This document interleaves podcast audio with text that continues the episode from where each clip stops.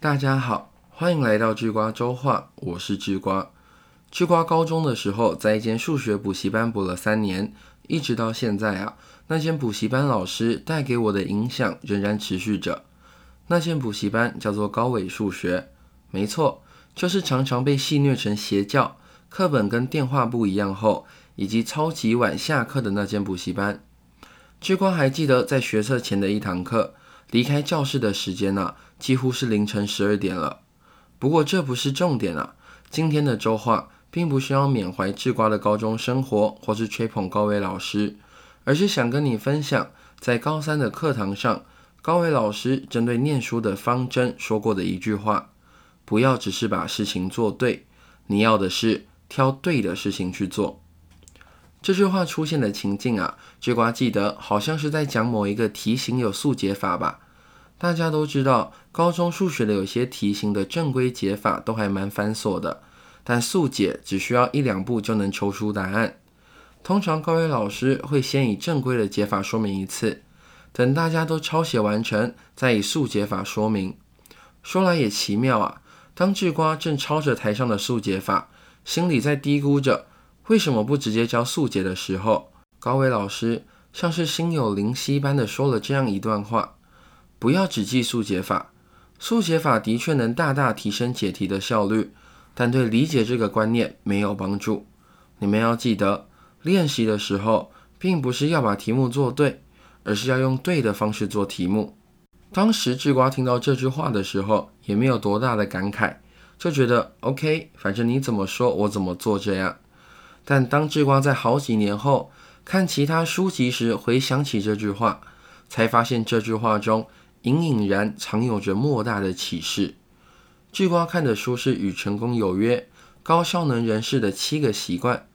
节目讲到这里，智瓜打一个叉。如果你对这本书有兴趣的话，可以直接 Google 书名，搜索结果的前五名中有一个是智瓜当初阅读本书时写的详细心得，欢迎大家参考。让我们回到正题吧。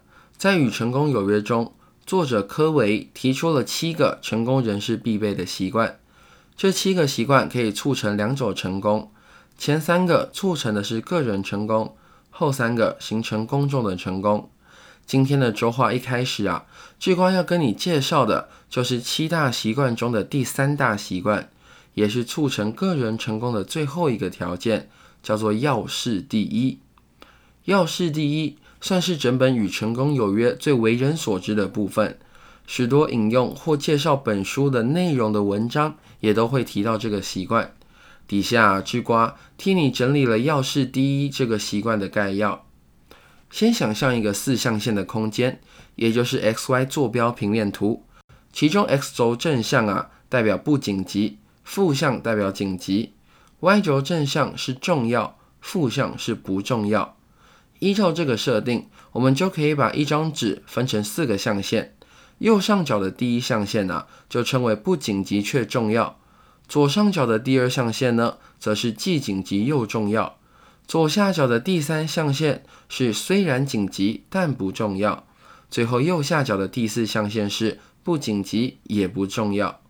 好了，当你在脑中划分好四个区域之后，现在把你明天一整天要做或是想做的事情，都试着归类在这四个区域之中吧。不知道怎么区分吗？那智瓜稍微说明一下紧急跟重要的区别好了。在《与成功有约》中介绍要事第一的章节一开头，作者就提醒了我们，做事时应该管理重要性而非时间，这就是紧急与重要的重大区别。紧急指的是受限于时间的这一种指标，而重要则无关时间。重要关乎的是对你来说是否有益。让我们以一个上班族小瓜举例好了。假设小光今天一早起床，整理今日处理事项时，整理出以下几件事情：第一，公司的报表要在今天的下班前处理给经理；第二，午休完有例行的公司周会要开；第三。下班后有当时一头热报名的英语对话课程，以及最后一个是前几天网购的东西已经到货了。如果你是小瓜，你会怎么把这四件事情做分类呢？你又会花最多的心力在哪些事情上呢？上面的举例啊，都经过智瓜的简化，因此分类起来还蛮容易的。首先，公司报表有时间的局限性，但却是例行性的工作。但对于小瓜本人来说，那算是分内工作，完成与否会影响今年的人事评价，因此被归类成紧急且重要。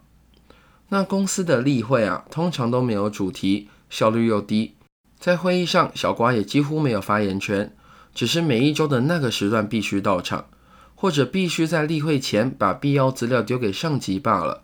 因此被归类成紧急却不重要。领包裹这件事情就不需要解释了吧？就是一件需要特别花一点时间去做的事情，也不急着今天领取，因此被归类成不紧急也不重要。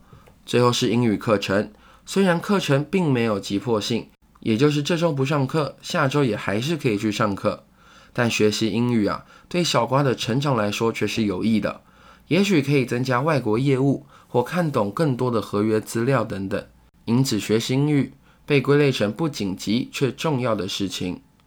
而《与成功有约》这本书建议人们应该花费最多的心力啊，来处理那些位于第一象限，也就是不紧急却重要的事情。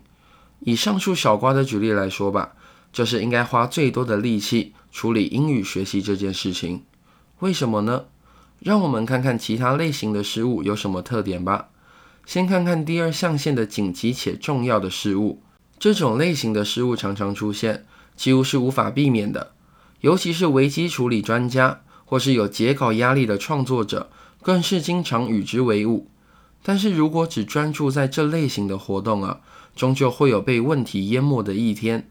而只要那天出现，这些人唯一的逃避之道，就是做些无关紧要的活动，也就是那些不紧急也不重要的活动。所有紧急但重要或紧急但不重要的事情，就会被他们抛诸脑后。有看过动漫《白箱》，或是对一些创作者创作的流程较为熟悉的朋友，应该比较好理解这个状况。创作者脱稿，或是一到截稿日期就消失的情形屡见不鲜，而这就是被问题淹没产生的后果。那如果重视的不是第二象限，重视的是第三与第四象限。也就是紧急但不重要，还有不紧急也不重要的人呢？他们拥有的就不是有意义、负责任的人生了。第四象限不紧急也不重要，应该不需要解释。那为何第三象限紧急但不重要，不需要被重视呢？答案很简单，有些人误以为事情越紧急就是越重要，但其实紧急的事情往往是对别人而非对自己来说很重要。用两个成语来解释吧。第三象限的事情可以称之为燃眉之急，但真正需要你花费心思好好处理的，应该是第一象限的当务之急。举例来说，假设你在办公室工作，如果突然来了一通电话，尽管你正忙得焦头烂额，也不得不放下手边的工作去接听。你本来可以花上几小时准备资料，打扮整齐。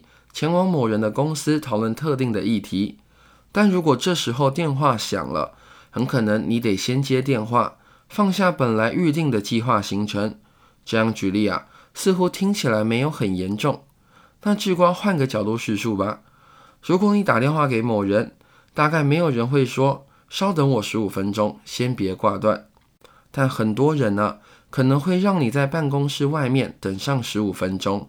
只因为他们正在讲电话，尽管通常需要见面叙述的事情，往往比电话上就可以说明的事重要许多。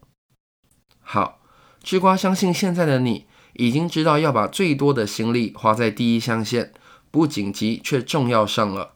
但究竟什么事情可以被归类在这一象限呢？科维给出了几种实体的判断方式，吃瓜给你念念：建立人际关系。撰写使命宣言、规划长程目标、防范未然等等。更简白的判断方式啊，就是那些人人都知道很重要，却因为尚未迫在眉睫，所以总是避重就轻的事情。试着问自己一个问题：有哪些事啊，是如果你经常做，就会对个人生活产生重大的正面影响，但是你还未采取行动？这个问题的答案。就是第一象限不紧急却重要的事物了。只要你愿意专注在这个象限上的事情，就能大幅度推进你的效能，更接近成功的境界。但是话虽然这么说啊，但是能归类在第一象限上的事情也是很多。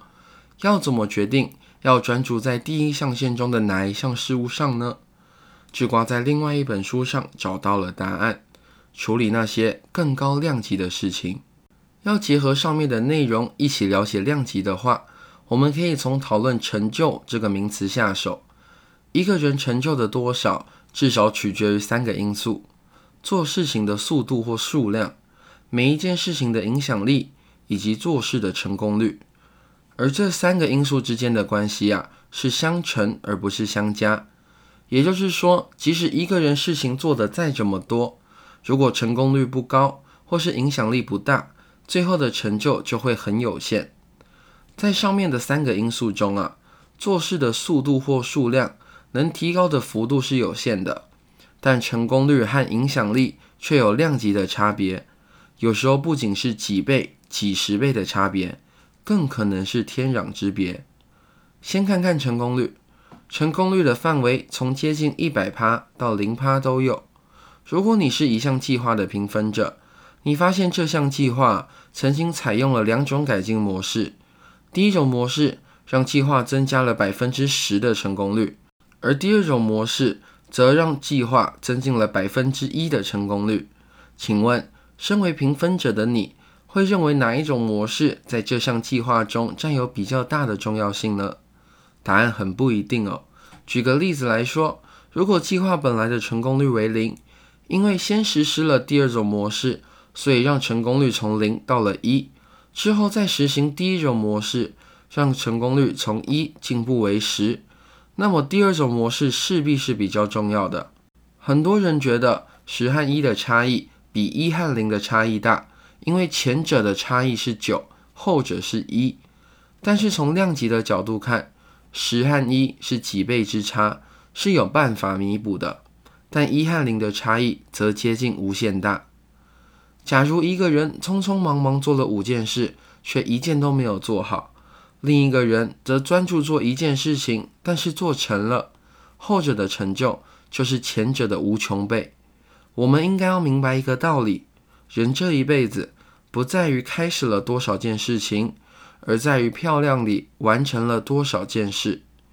用成功率来说明量级啊，或许没有那么清楚。那我们看看另一个有量级差别的东西——影响力。二八法则就可以很好的说明这种量级差异，就是指在做一件事情的时候，往往前百分之二十的人就占有百分之八十的成就。二八法则的应用啊，还有全球八成的财产在全球前二十趴最富有的人身上等等，类似的事情还有很多。例如，全球的安卓手机上有几百万款游戏，但把排名在一百位之后的所有游戏玩家数量相加起来。很可能还抵不过一款排名第一的热门游戏。简单来说啊，在某些事物上的分配是具有量级上的差异的。所以对一个人来讲，与其一辈子非常努力地做了很多没有影响力的事情，还不如认认真真的做好一件有一定影响力的事情。或者说，与其在后面百分之八十的位置上做很多的事情，不如找一个你会在前百分之二十的事情上好好地做。了解量级的概念后，就可以理解专业人士和普通人在抉择不同量级间的事情时那种截然不同的态度了。把小量级和大量级的东西放在一起，前者必然会被忽略掉。对大部分的人而言呢，一万零一百元大于一万元。当一个普通人有了一万元，再给他一元，他也会拿着。毕竟蚊子虽小，但也是肉。可是，对合格的专业人士来说，一万零一百元和一万元是同量级的事情，他们不会做画蛇添足的事。这就如同一个橘子再加上一粒芝麻，其实和原来的橘子相比，根本就没有什么区别一样。而且有时候啊，可能会因为你多看了芝麻几眼，就把整个橘子给弄丢了。不是有个成语正是在形容这个状况吗？就叫做因小失大。几个小量级的事情放在一起，远比不上一个大量级的东西。一个优秀的专业人士在做事之前，会梳理出一个做事清单，按照重要性和影响力的量级排序，然后集中资源，把最重要而且影响力也最大的事情先做完。至于无关紧要的事情啊，可能就会直接从清单上删除了。毕竟一粒芝麻跟一个橘子相比，差得可远了。但没有经验的人，则是什么事情先来就先做什么，以至于做了很多费力却没有影响力的事情。让我们结合这一部分，还有上一部分的内容。在上一部分呢，智瓜提到，做事情应该选择做那些不紧急却重要的事情。但是这样的事情其实有很多，那要怎么在这些事物中选择呢？这一部分呢，智瓜给出的结论是，做那些有量级差异的事情。例如具有影响力的是，一个喜欢做山寨产品的产品经理，总是试图省几块钱的成本。这样做的目的并不是多卖产品，而是让自己做的产品只卖正牌产品一半的价钱，甚至更低。可是真正优秀的产品经理啊，会懂得在细节上做百分之一的改进，试着让产品的品质高出一个量级。这样不仅能够增加很多利润。而且能占领更多的市场份额。以苹果公司举例吧，苹果手机所谓的网膜显示屏，成本比一般的显示屏啊高不了几百元新台币，但它不仅让手机的价格多卖了好几千元，也让用户的体验好了不止一倍。这正是专注在有量级差异这种事情上的效果。知道了要做什么事之后，要了解的就是该怎么做事情了。当然。偶尔做成功一件事情并不难，有的时候仅仅是运气使然。难的是找到一个系统性的方式，获得可复制的成功。为什么近代的科技不断有新的创造与发明出现？这就与找到了系统性的方法有关。所谓最具普遍意义的通向成功的方法论，是由两个面向组成的。第一个是搞清楚做事的起点。第二个是找到做事的极限，最后啊，就是一步一步的从起点走向极限这样子。这两个面向说来简单，但实际上却不是人人都能够做到的。让智瓜从第一个层面搞清楚做事的起点开始说明。做事的起点也就是做事的基础，可以直接理解成，直到今天为止，人类所掌握的全部科学技术。工程以及其他知识，或者理解成人做事时要掌握的知识也行。对不同人来说，这个起点的位置是不一样的。对专家来说，这个起点往往比较远；对一个刚入行的从业者来说，这个起点就在离原点很近的位置。我们做的所有工作都应该建立在这个起点之上，而不是从起点后面开始做起。这一点很重要。为什么一些创业家花一辈子时间做出来的项目，除了让其他人笑话之外，没有什么实际价值呢？因为他们的起点远远落后于这个时代的标准。例如，大部分散户啊，在投资时都是从负的坐标开始的，交了大半辈子的学费，都还不知道能不能抵达这时代的标准。对于这些散户来说，更有效的方式啊。不是继续到市场上交易来付学费，而是去接受教育，从正规的机构中历练。从这点来看，我们接受教育的目的就是将自己的起点往前推。大学毕业就比高中毕业领先了不止那么一点。很多大学毕业的人呢，会继续念研究所或参加培训，这也是为了推进起点。那第二个面向，也就是极限是什么意思呢？这里啊。指的是理论极限，也就是不可能突破的规则。例如，速度不可能突破光速，温度不可能低于绝对零度，或是数学上的很多极限等等。举例来说，为什么去年呢，在韩国瑜选举的时候提到的种种证件，例如迪士尼或是 F1 赛车等等，都沦为笑柄了呢？那是因为他并不清楚高雄当地的地理限制，专业人士。和业余爱好者的重要区别之一，在于是否了解极限的存在。